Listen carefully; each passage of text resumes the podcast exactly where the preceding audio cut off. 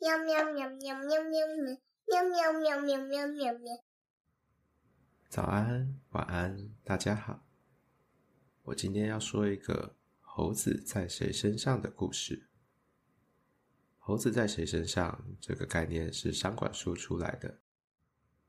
之前我是在《哈佛商业评论》里面看到的，大概就是说下属去找上司讨论事情，上司不假思索地说：“这件事我来想办法。”那就是把下属的猴子背到了自己身上，久而久之，越来越多只猴子跳到上司身上，上司就越喘不过气。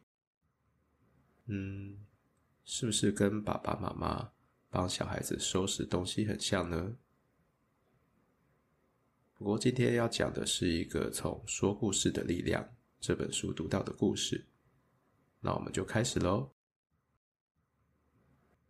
一栋大楼着火了，很多人困在里头，有三条路可以逃生，建筑两侧各有一条。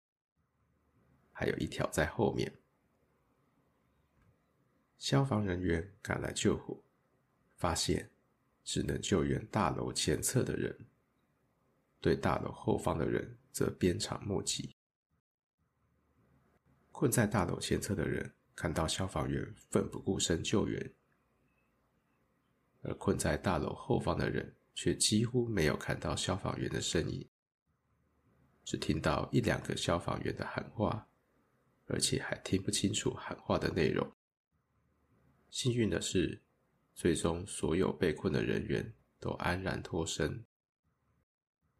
事后，大家议论消防员的做法的时候，困在大楼后方的人义愤填膺，说消防员根本毫无作为，上至队长，下至队员，通通该解雇。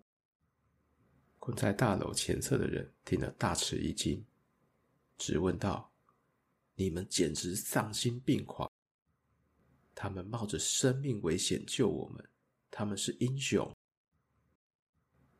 这个故事让我想到职场上很多人的样貌：制造会怪屏保没有检查到，屏保会怪制造产品没有做好，前端会怪后端太慢通知。后端会怪前端偷懒，但是大家都只看到硬币的其中一面。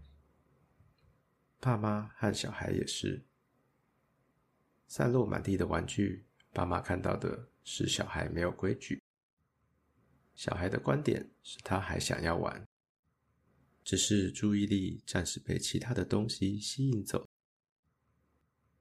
我们在生活中、工作上、伴侣相处上。都应该帮助彼此看到大楼的另一侧，